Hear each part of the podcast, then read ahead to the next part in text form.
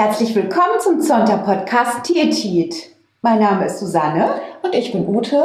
Und heute haben wir Simone zu Gast. Simone Dimmerling ist äh, ja unser Gast heute und sie hat ein Projekt in Afrika gegründet. Das ist ein After School Care Center für Schüler, die dort betreut werden. Und ja, Simone, wir freuen uns erstmal, äh, dass du hier bist und zu hören, wie es eigentlich dazu kam. Herzlich willkommen, Simone. Ja, vielen Dank, dass ich hier sein darf. Dankeschön.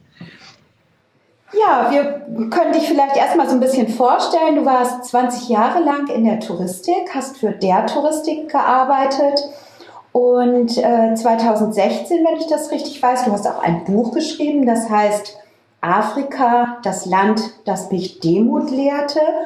Hast du in, im Rahmen eines Sabbaticals äh, in einem Kinderheim gearbeitet? Vielleicht erzählst du erstmal, wie es dazu kam und was da so die Erfahrungen waren. Ja. Genau, also ähm, auf meiner Bucketlist stand quasi, ich möchte mal in einem Kinderheim in Afrika arbeiten. Wie genau das da drauf kam, kann ich gar nicht sagen. ähm, ich war schon sehr früh mit Afrika verbunden durch meine Eltern, die da schon immer sehr früh hingereist sind. Und ähm, ja, 2016 hat sich das eben angeboten.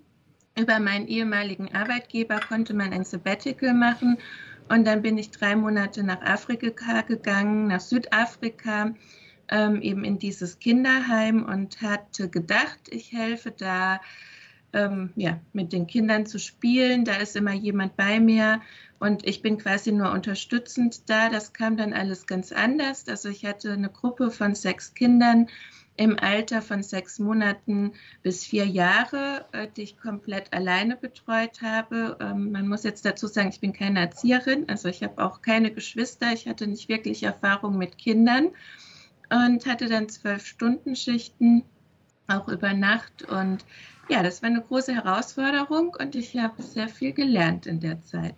In deinem Buch liest man, dass du zwischendurch auch einigermaßen äh, verzweifelt warst. Also da merkt man so diese ganzen äh, Stimmungsschwankungen. Ja, also zum einen ähm, eben alleine gelassen zu werden. Dann waren wir ähm, sehr weit außerhalb, also sechs Kilometer vom nächsten Ort. Ich hatte keine Möglichkeit, dahin zu kommen, außer zu Fuß. Das heißt, wenn ich was brauchte aus dem Supermarkt, musste ich eben immer diese sechs Kilometer gehen. Da gibt es keine öffentlichen Verkehrsmittel.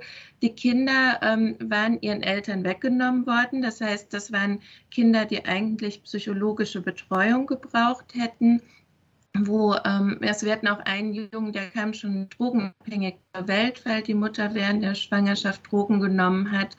Die hatten Albträume und einfach sechs Kinder in, mit diesem Altersunterschied auch unter einen Hut zu bringen, das war einfach eine riesen Herausforderung. Und ich habe mich ganz oft auch gefragt, ob das nur ein Tropfen auf den heißen Stein ist, was ich da eigentlich tue, oder ob es den Kindern tatsächlich hilft. Und das war schon immer ein großes Auf und Ab. Aber grundsätzlich habe ich gelernt, ähm, dass jede Minute die man äh, Kindern schenkt, auf jeden Fall kein Tropfen auf den heißen Stein ist und hatte auch ja den Ehrgeiz und den Willen, das irgendwie durchzuziehen. Ich musste dann leider doch ein paar äh, Tage früher gehen, weil ich dann auch krank geworden bin und einsehen musste, wenn es denn dann auf meine Gesundheit geht, dass ich dann ähm, leider früher abbrechen muss. Aber es war eine sehr, sehr intensive Zeit, die ich nicht mehr missen möchte. Ja, du hast geschrieben oder der Titel des Buches heißt ja Das Land, das mich Demut lehrte. Und im Vorgespräch haben Ute und ich uns gefragt, was heißt das für dich? Kannst du das ein bisschen noch ausführen? Ja, also man ähm, kommt eben an seine Grenzen und man fragt sich ähm, auch, ähm, also kann ich das, will ich das, mache ich weiter oder stelle ich auch einfach vielleicht zu viele Ansprüche? Und ähm, Südafrika ist auch ein Land der Kontraste. Also man hat zwischen großen Weiten ähm, in den Nationalparks und dieser Enge in den Townships, dann gibt es Armut und Reichtum. Es liegt alles so, so nah beieinander und das waren solche Extreme, ähm, die ich gar nicht vorher kannte. Es gibt insgesamt 13 offizielle Sprachen die anerkannt sind, eben von diesen ganzen afrikanischen Stämmen.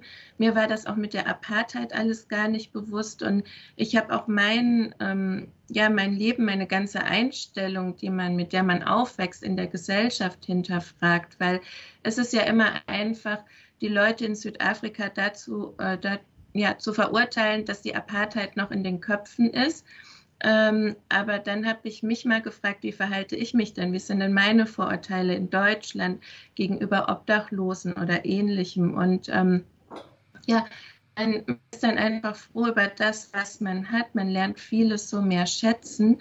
Und ähm, wir hatten da, wo ich dann gewohnt habe, wir hatten keinen elektrischen Strom, wir hatten kein Internet, Wasser hatten wir manchmal auch vier Tage lang nicht.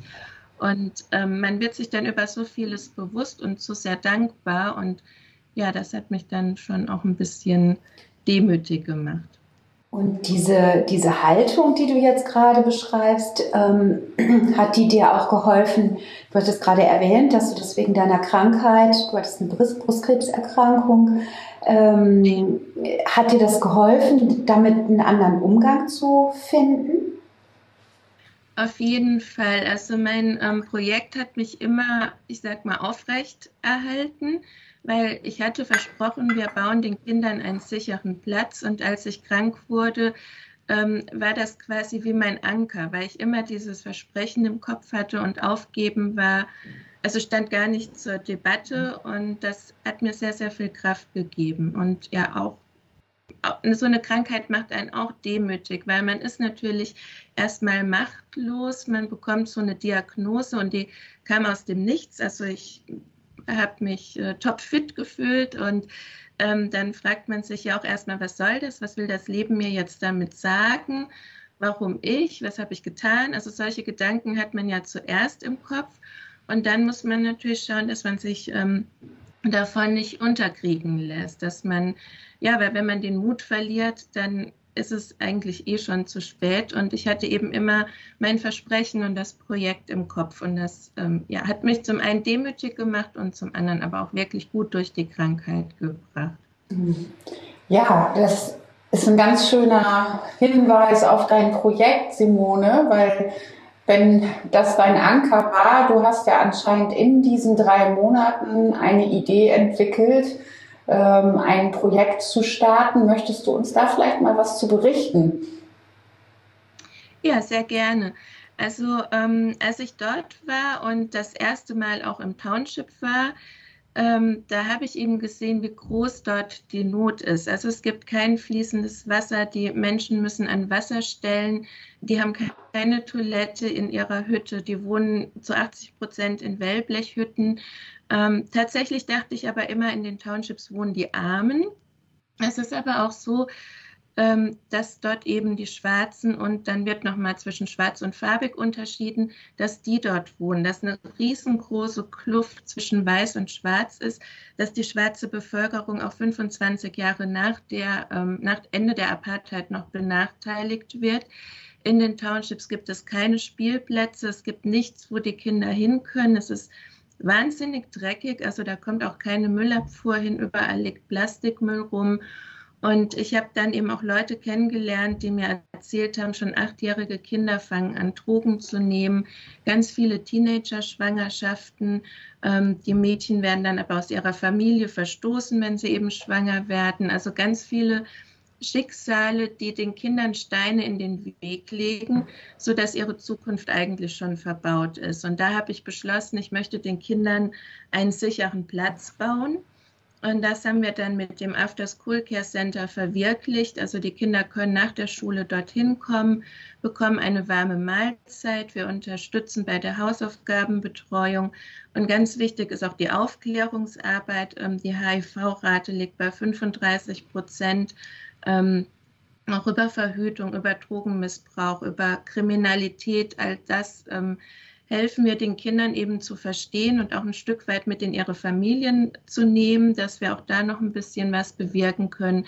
Und ganz wichtig ist aber auch einfach, dass die Kinder Kind sein können in ihrem geschützten mhm. Raum, also dass sie spielen können, dass sie keine Angst haben müssen. Das Projekt heißt Neue Hoffnung, aber es hat einen äh, Zulu-Namen, den du, glaube ich, mal aussprechen musst. Wir können den nicht aussprechen. Ja, genau. Also das Projekt heißt Itemba Elitcha und das heißt Neue Hoffnung. Und das ist eben das, was wir den Kindern geben möchten. Magst du noch mal sagen, das geht jetzt da hauptsächlich um Schulkinder oder habt ihr von ganz klein bis, äh, bis 18-Jährige oder, oder wie ist da die Breit, äh, Spannbreite? Also im Moment, im Moment betreuen wir Kinder zwischen 10 und 14 Jahren. Ähm, Im Moment noch keine Älteren, weil das ist eben dann das Alter, wo es wirklich kritisch wird, wo auch viele schon drogenabhängig sind. Ähm, da wir noch ganz klein sind, haben wir keine Psychologen und deshalb kümmern wir uns erstmal um eher die Kinder, die noch nicht ähm, abgedriftet sind, damit ihnen das nicht passiert. Aber langfristig wollen wir vergrößern und eben auch Ältere aufnehmen. Da gibt es aber auch die Auflage, dass wir ein separates Gebäude brauchen. Also man darf die nicht in dem gleichen Gebäude betreuen. Ähm, ja, also ich habe viele Visionen. Ich würde es gerne ganz, ganz groß machen. Wir haben auch ein großes Grundstück, wo noch viel Platz drauf ist. Aber ähm, ich muss halt auch immer schauen, dass die fixen Kosten gedeckt bleiben. Und deshalb haben wir uns im Moment auf 25 Kinder im Alter zwischen 10 und 14 ähm, beschränkt, bekommen wir beim Laufe des Jahres noch 10 weitere Kinder. Und wenn wir dann vielleicht nächstes Jahr noch ein separates Gebäude ähm, bauen können, dann ähm, bekommen wir auch noch eine andere Altersgruppe. Und ähm, das kostet ja alles Geld. Wenn ich das richtig verstanden habe, äh, gibt es einmal den, das Grundstück und den Bau. Da hast du, glaube ich, Hilfe von deinem ehemaligen Arbeitgeber, der der Touristik bzw. der der Touristik Foundation bekommen. Vielleicht magst du das auch noch mal kurz erzählen, wie das ist ja Wahnsinn, dass ja. du das akquirieren konntest, diese Mittel. Ja, also glücklicherweise hat es damals geklappt mit der Der Touristik Foundation. Ähm, Hintergrund dieser Foundation ist, dass die Touristik sagt, wir wollen den Ländern, in die wir unsere Touristen schicken, was zurückgeben.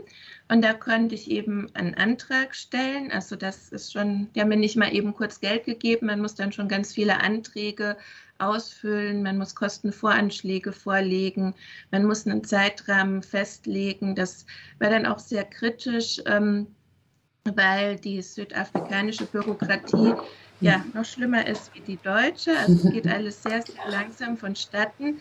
Das einzig Positive, dass alles so lange gedauert hat, war, dass ich in der Zeit schon mal anfangen konnte, Geld für die fixen Kosten zu sammeln.